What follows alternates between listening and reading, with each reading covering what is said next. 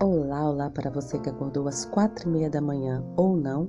Hoje é quinta-feira, dia 22 de outubro de 2020. O título da nossa lição de hoje é A Lei de Deus.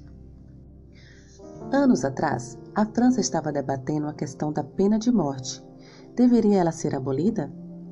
Os defensores de sua abolição contataram o famoso escritor e filósofo francês chamado Michel Foucault e pediram para que ele escrevesse um editorial em nome deles.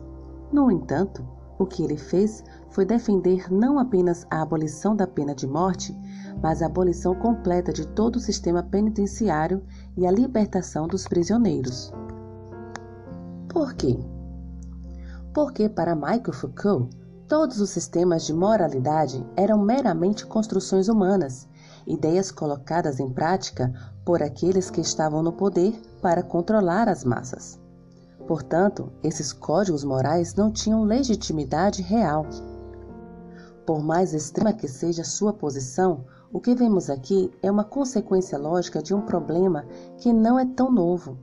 Moisés lidou com ele no antigo Israel há milhares de anos. Vocês não agirão como estamos agindo aqui, cada um fazendo o que bem entende. Deuteronômio, capítulo 12, versículo 8 Juízes, capítulo 17, versículo 6 e Provérbios, capítulo 12, versículo 15. No entanto, se não devemos fazer o que é certo apenas aos nossos olhos, ou seja, se não somos justos, santos nem imparciais o suficiente para saber o que é moralmente correto, como saber o que fazer?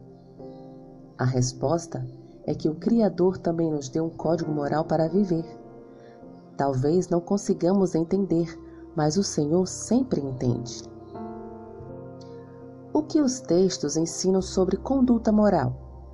Deuteronômio 6, versículo 5, Marcos, capítulo 12, versículos 29 a 31 e Apocalipse, capítulo 4, 12.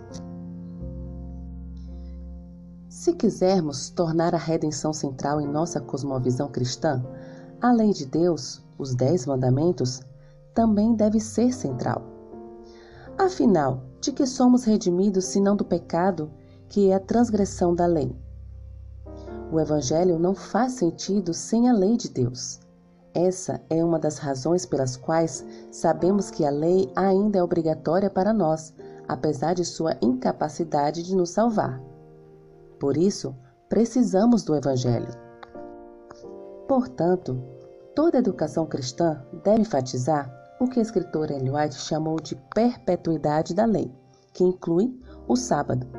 Se educar é restaurar em nós a de Deus tanto quanto possível nesta vida, então, mesmo no nível mais fundamental, a lei de Deus deve ser mantida à luz do exemplo de Cristo, como código moral que nos mostra o que realmente é bom aos olhos do Pai. Que o Senhor te abençoe. Um bom dia.